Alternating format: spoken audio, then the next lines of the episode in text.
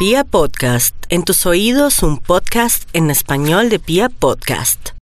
El fútbol joven tinturó de rojo un estadio que no se vestía en su totalidad de color cardenal desde hace mucho tiempo. Los hinchas buscaron el más intenso tinte para recibir la esperanza de final encabezada por el técnico Centrone. Esa hinchada que obsequió el aliento anoche es definitivamente la más sufrida del país. Santa Fe tiene la peculiaridad de conseguir todo con dolor y angustia, arañando triunfos con una dificultad cardíaca.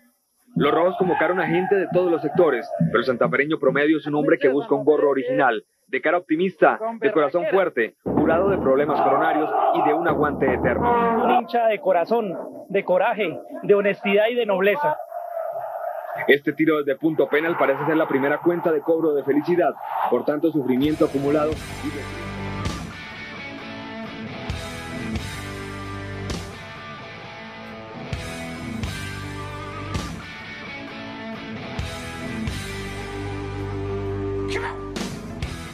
Especiales Radio Tribuna Roja. Hoy, Copa Conmebol 1996. Para el año 1995, nuestros brillantes dirigentes deciden equiparar el calendario del rentado nacional con el europeo. Es decir, ya no se jugaría de febrero a diciembre, sino se hará de junio a junio.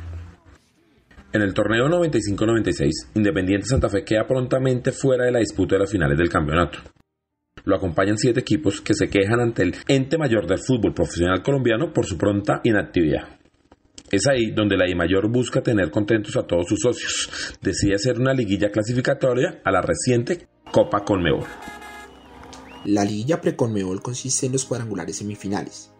Estos los juegan los ocho equipos eliminados de la disputa por el título distribuidos en dos grupos de cuatro. Los dos mejores de cada grupo avanzan al cuadrangular final para definir el ganador del cupo a la Copa Conmebol. El cuadrangular final estuvo compuesto por Santa Fe, Envigado, Cortuluá y Medellín. Santa Fe quedó primera con 14 puntos, ganando 4 partidos y empatando 2.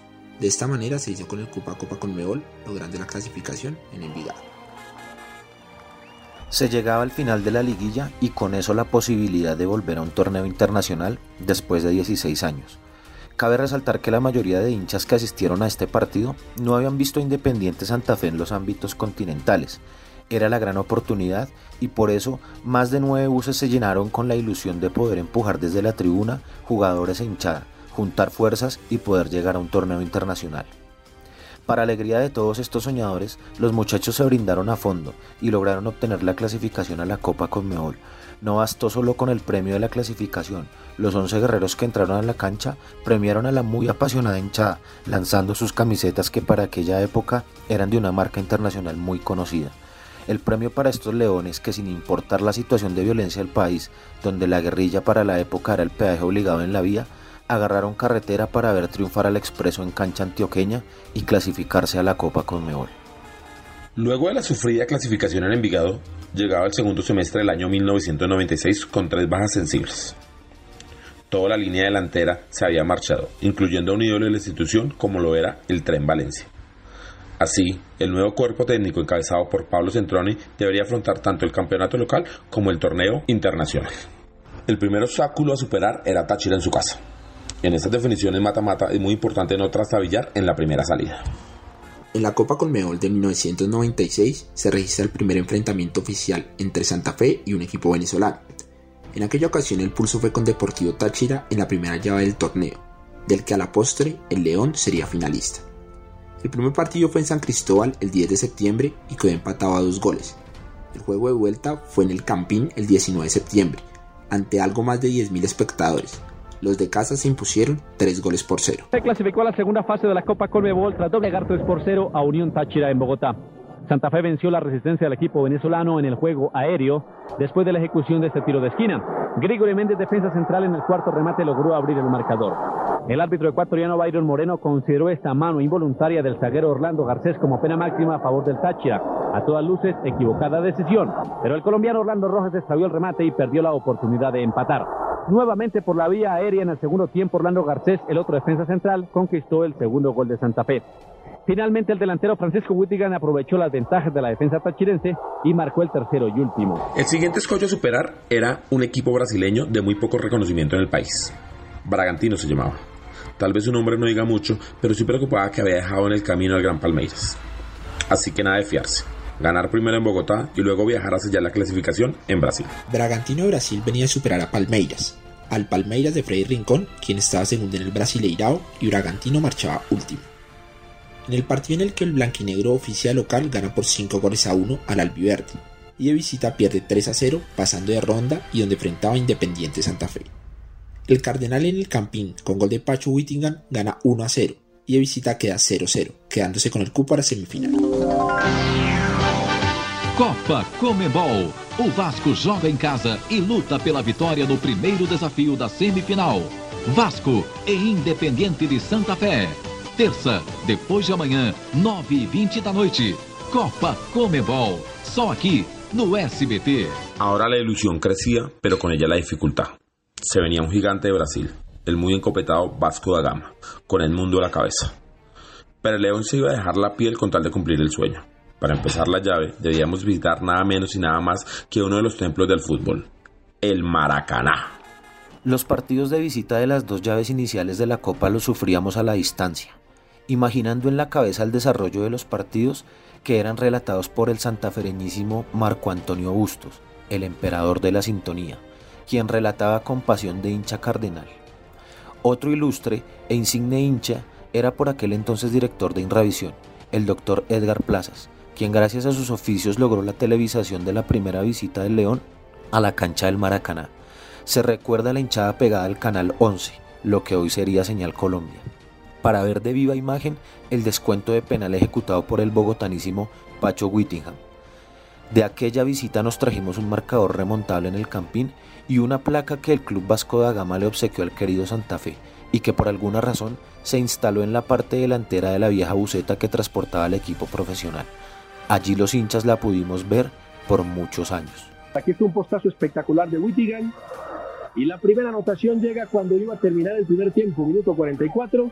Se quedó Dudamel y Ranieli de cabeza logró el 1 por 0. En esta pelota quieta de cabeza también Ranieli, empezando el complemento, marcó el 2 por 0. Pero reacciona Santa Fe, juega un excelente segundo tiempo. Aquí es Flores el que desperdicia solito frente a la portería brasileña Posteriormente esta brillante maniobra individual de Farley Hoyos, sacando gente desperdicia solitario frente a la portería de Vasco. Aquí es otro postazo espectacular de Hurtado. Penayo también la tuvo rematando en una actuación realmente notable del cuadro santafereño, que terminando el partido, minuto 44, logró el descuento. El resultado es importante para lo que viene, partido el próximo 13, en una acción de penalti sancionada por el árbitro el cobro de Pacho Wittigan y el 2 por 1 para Vasco. Hacer un gol en el Maracaná es una satisfacción muy grande. Aparte de todo, ese día jugamos muy bien y creo que fue parte vital ese gol donde nos llevó posteriormente a la clasificación, independientemente de lo que haya pasado. Hola, ¿cómo están?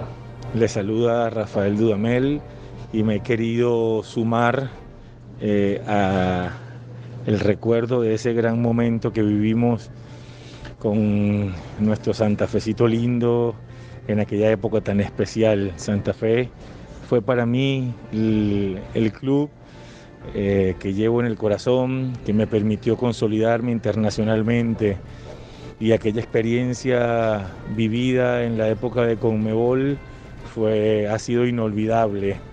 Un equipo que de la mano del profesor Pablo Centrone eh, vivió, trabajó, se esforzó muchísimo para llegar a la instancia final. Aquel título que se nos fue por apenas un gol, pero que al final nos quedamos llenos de orgullo por la entrega y el sentido de pertenencia que teníamos por Santa Fe, Independiente Santa Fe, un equipo que estaba conformado por un plantel voluntarioso, humilde, sacrificado, que se sobreponía a cualquier adversidad. Era una familia, era un equipo, no se entregaba nunca, con jugadores de, mucha jerarquía, de mucha calidad. Los recuerdo a todos.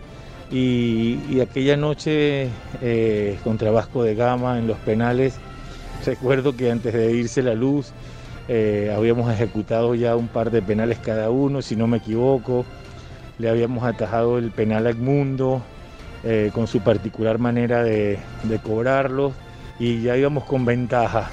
Y en aquel momento el presidente de la Federación Venezolana de Fútbol era el veedor del partido, era el comisario del partido y me decía, nos quedaremos hasta el día siguiente, pero esto se termina. Ya sacaron la ventaja y, y ojalá puedan celebrar. Eh, un partido que lo habíamos ganado 1 a 0 después de haber perdido 2 a 1 en, en el Maracaná, en Brasil. Pero ese equipo siempre vivía cada día del entrenamiento, sentía cada, en cada partido que, que éramos imbatibles, que éramos invencibles y se entregaba en cuerpo y alma a la institución. Quiero dejarles un gran abrazo, mi cariño de siempre, los recuerdos con, con las mejores experiencias y siempre deseándoles lo mejor en cada temporada. Se llegaba a la vuelta y la gente acudía masivamente al gramado de la 57. Tarea bien complicada la que se venía. Superar por dos goles al gigante brasileño y así poder acceder a la final de un torneo continental. El viaje en buseta más inolvidable. Se recuerda con precisión el inmenso trancón de la carrera 30. El tráfico infernal de la capital llenaba de vitores y saludos al primer equipo del Independiente Santa Fe que se desplazaba desde el Hotel Tequendama a su cita copera. En la ciudad había un ambiente de copa. Parece que la hinchada hubiese querido llegar a la calle 57 con carrera 30, rodeando a los leones que minutos después lograrían la hazaña. Luego el aliento de aquella época, el claxon de la barra 25 haciendo el llamado del ta ta ta y 40.000 personas respondiendo con un Santa Fe unísono y contundente. También el grito de la parte baja de la tribuna oriental con Aquí están los saltarines, Santa Fe de Bogotá, los primeros en Colombia que no paran de saltar. 40.000 almas se dieron cita en el estadio Nemesio Camacho del Campín. En esa época los precios de la boletería eran los siguientes. Platea y Occidental numerada 14.300 pesos. Occidental General 9.100. Oriental numerada 5.200. Oriental General 2.600 y laterales 1.200 pesos con la garra que caracteriza a los colorados bogotanos, salieron en busca de los goles que los acercara a la gloria. Pero como también es una marca a los capitalinos, nada se les hace fácil, y luego de varias llegadas no lograban romper el marco hasta el minuto 40. Roberto Vidal le levanta un tiro de esquina y Robert Villamizar, libre de marca, impacta. ¡Gol!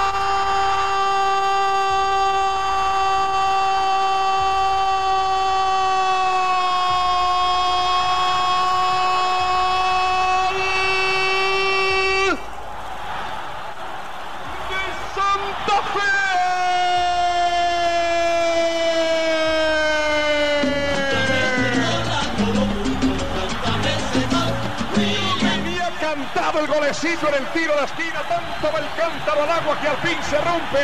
Bien acomodada en la cabeza de Villamizar, el arquero a la izquierda y la bola a la derecha para que se empate la serie. Santa Fe lleva uno y esto se pone bueno. El gol Caracol 96, Vasco da Gama 0.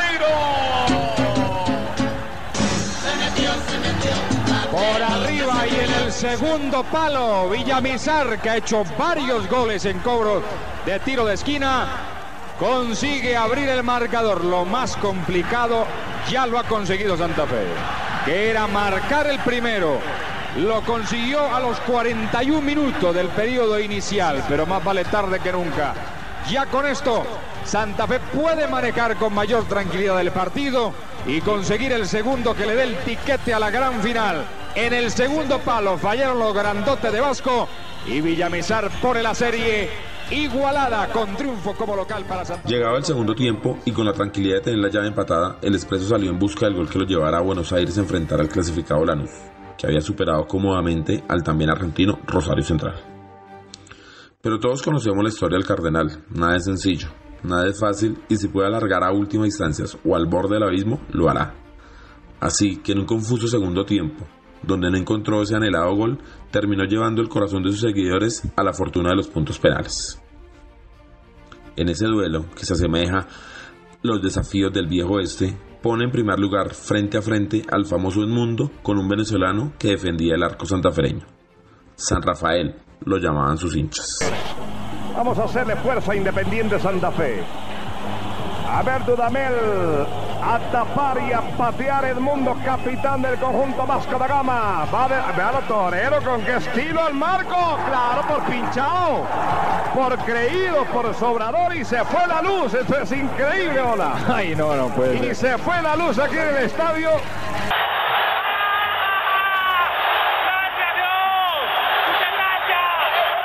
Como todo lo de Santa Fe debe estar cargado de dramatismo, en el mismo instante que Rafael Dudamel atajaba el primer penal de la serie que se disputó en el arco norte, todo el campín quedó en tinieblas. Fue como si tanta energía emitida por los hinchas hubiese realizado un corto en el sistema eléctrico del campín. No se sabía si el penal debía repetirse, no se sabía si la iluminación volvería, no se sabía, pero igual nadie se movía de sus sillas. Luego, solo las luminarias del costado sur del estadio volvieron a encender, como si el destino obligara a que el resto de la historia con final feliz se desarrollara en nuestro arco. 11 y 2 minutos de la noche. Se reanuda la tanda de penaltis en el campín, ahora en el arco sur y el que continúa es el rayo penal. Se acerca y convierte. Luego a Renieri por Vasco de Gama. Anota. Turno para Independiente Santa Fe.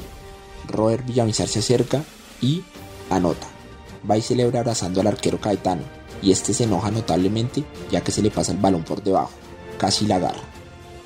Vaya un niño por Vasco de Gama y anota. Turno para Salcedo para Independiente Santa Fe. Un golazo inatajable a todas las 99. Luego al visitante, Borsato y anota. Turno para Independiente Santa Fe. Sea. Anota. Turno para el visitante.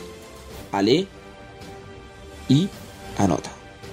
Va Pacho Whittingham. Si convierte Santa Fe pasa a la final. El experimentado, el que casi nunca falla, le pega suave y Caetano se lo tapa. Se acaba la ronda de 5 a 5. Ahora penal y penal. Turno para Vasco de Gama.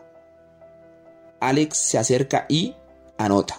Se complicaba todo para Independiente Santa Fe.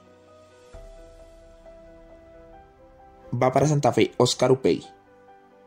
Anota. Se lo celebra en la cara Caetano, demostrando que Santa Fe tiene huevos y es lo más grande que hay. Turno para Vasco de Gama. Joao Luis dispara y ataja a Dudamel. La ilusión volvía a toda la hinchada cardenal. Turno para Santa Fe. Santa Fe, todo preparado para la gran final. Sabe que a Santa Fe hay que ganarle hasta el último minuto. Así sea en serie adicional de tiro desde el punto de mira máxima. Aquí puede estar Flores al fondo. Que sí, todo que sí, que sí. Arranca Flores en la final. Santa Fe que sí. Al marco. ¡Gol!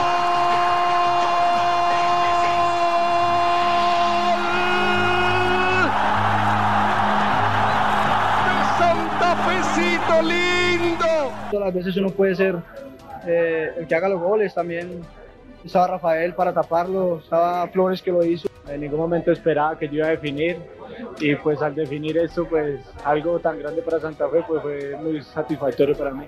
No te imaginas la satisfacción que uno siente cuando el equipo necesita de uno y, y puedes aportar grandes cosas. Hoy Santa Fe necesitaba de, del arquero, de Rafael Dudamel, y estoy muy feliz porque pude aportar mi granito de arena. Se lograba el sueño. Independiente Santa Fe estaba por primera vez en una final continental. En ese momento de la película todo era ganancia. Pero el León quería más y buscaría dejar en sus vitrinas una copa que nadie más tenía en el país. Con esta ilusión partiría en seis días hacia Buenos Aires. Luego de una destacada campaña en la temporada 95-96, Lanús se preparaba para afrontar su camino en lo que era su primera participación en competencias internacionales comenzaría su camino contra el Bolívar de Bolivia, ganándole en el global por 4 a 2. En el siguiente round, al equipo argentino le competiría Guaraní de Paraguay como rival, ganando en el global 8 a 2. Un duelo entre argentinos y otro entre brasileños y colombianos conformaron las dos series de las semifinales. Rosario Central enfrentó a Lanús buscando el bicampeonato, mientras que Independiente Santa Fe y Vasco da Gama intentaban llevarse sus vitrinas el primer título internacional oficial. Vasco da Gama había ganado en 1948 el Campeonato Sudamericano, considerado por la Conmebol como el torneo precursor de la Copa Libertadores de América, pero sin reconocimiento oficial. Lanús derrotó con relativa facilidad a Rosario Central, dos amplios triunfos, el primero por 3-0 y el segundo 3-1, llevaron al equipo a la final de la Copa del 96. La primera final se juega en Buenos Aires en el estadio Ciudad de Lanús, bajo la dirección del árbitro Carlos Robles. Lanús logra una victoria 2-0, con goles de Oscar Mena en el minuto 31 de tiro penal y Ariel Ibagaza en el minuto 78 de cabeza. Fuerte revés el que se recibía en Buenos Aires. Se conocía que Lanús venía jugando muy bien y que tenía grandes jugadores. Tanto así que peleaba mano a mano el campeonato argentino con River, que era el actual campeón de la Copa Libertadores. Pero nadie esperaba perder por dos goles de diferencia. Ahora la tarea parecía imposible.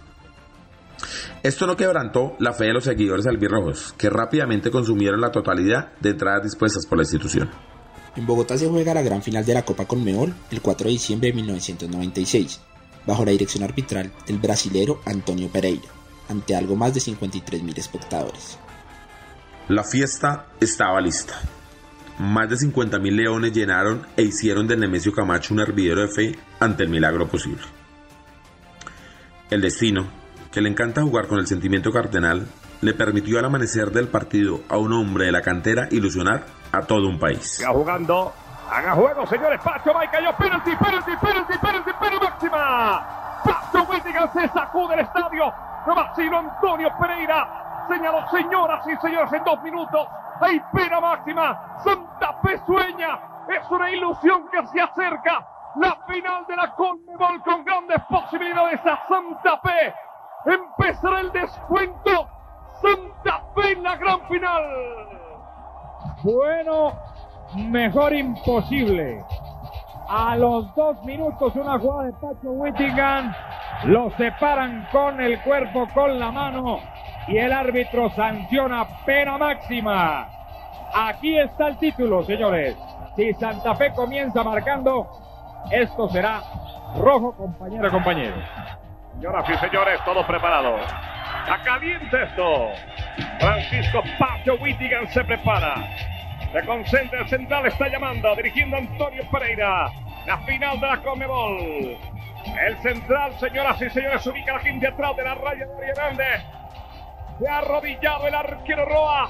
Ya se incorpora Pacho Whittingham el título en su pierna derecha. Arrancó el marco.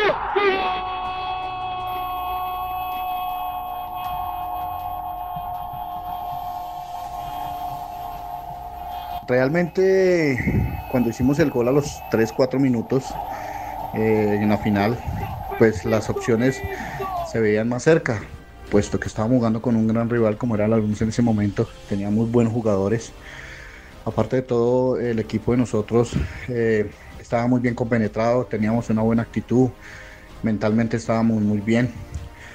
Pero bueno, el fútbol es, es así, perdimos la final por un gol porque nosotros ganamos en Bogotá, ellos nos ganaron en, en, Argentina. Y bueno, realmente fue una experiencia muy bonita. Estuvimos tan cerca que pudimos haber sido campeones. Y bueno, eh, grato recuerdo porque fue un penal donde yo cobro eh, después de haber errado un penal en la semifinal. Y la confianza siempre estuvo y gracias a Dios se convirtió y pues estuvimos tan cerca que, que a la final eh, Lanús se paró muy bien y no pudimos eh, romper esa defensa. La final de la Conmebol se sentía en el ambiente. Los tradicionales expendios de boletería registraban largas filas. Las primeras boletas en agotarse fueron oriental y occidental. Luego no había más remedio que comprar norte o sur. Los preparativos de las últimas acciones como barra de los saltarines, antes de la separación de los integrantes más jóvenes para luego fundar a la Guardia, consistieron en ingresar al estadio la mayor cantidad de sal de nitro y azúcar para crear columnas de humo en el recibimiento. También estaban las acciones por fuera de la cancha, lo que incluyó una tímida visita al plantel de Lanús para molestar su sueño, algo que jamás sucedió. Una desdibujada búsqueda a los hinchas visitantes que habrán llegado, si a mucho, a 30 personas con un trapo que llevaban a todo lado. En la memoria de todos quedará ese bello recibimiento de muchos rollos de papel desde la tribuna occidental, que retrasó algunos minutos el inicio del partido. En el recuerdo de todos quedará esa campaña por las canchas del continente. Había un equipo bogotano que desde aquel entonces avisaba de su mística para jugar los torneos internacionales, y había una hinchada de muchísima calidad que lo sabía respaldar. Somos Santa Fe. El trofeo del torneo continental reposará en las vitrinas del cuadro Granate, pero el orgullo quedará en el corazón de los santafereños. Sería injusto sentirse defraudado o triste porque el título no se dio. Dios anoche decidió que no era el turno de Santa Fe. Y ni siquiera eso puede empañar el orgullo que hoy siente todo aquel que ame la casaca roja y blanca. Si esta vez no fue, será porque mejores cosas están reservadas para el futuro. Relato del periódico El Tiempo, 5 de diciembre de 1996.